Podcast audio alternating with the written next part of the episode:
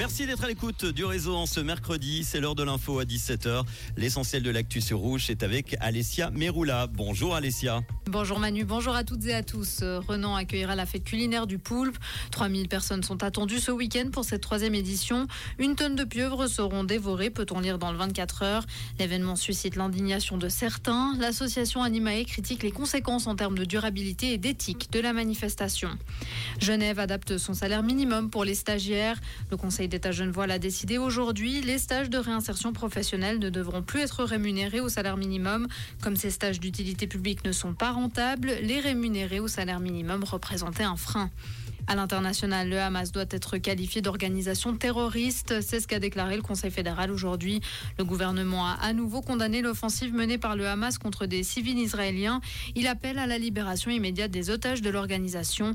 La task force Proche-Orient étudiera les options juridiques pour interdire le Hamas. Et l'Ukraine demande davantage d'aide humanitaire pour le déminage. Depuis l'invasion russe en février 2022, l'Ukraine est devenue l'un des pays les plus minés au monde. Plusieurs pays ont déjà promis leur soutien, dont la Suisse qui avait annoncé débloquer un fonds de 100 millions pour le déminage. Et puis on termine avec un mot de hockey sur glace. Genève Servette sera privé d'Alessio Bertaggia pour les prochains matchs de National League. L'attaquant a été suspendu pour trois matchs et devra s'acquitter d'une amende de 5300 francs. Bertaggia s'est rendu coupable d'une charge à la tête contre l'attaquant de Lugano, Giovanni Morini, lors du match du 6 octobre. Merci Alessia. On te retrouve pour les infos tout à l'heure à 18h dans le réseau.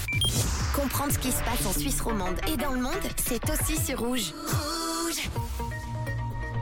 Le temps est toujours bien ensoleillé cet après-midi. On a encore entre 23 et 25 degrés à Rougemont, Erlaville, Duilly, Vaulion et Viona. Il fait toujours aussi très doux en montagne avec une température actuelle de 22 degrés en moyenne montagne. Demain jeudi, toujours un temps exceptionnellement bien ensoleillé pour la saison avec des nuages euh, par moments denses sur le nord du pays dans l'après-midi.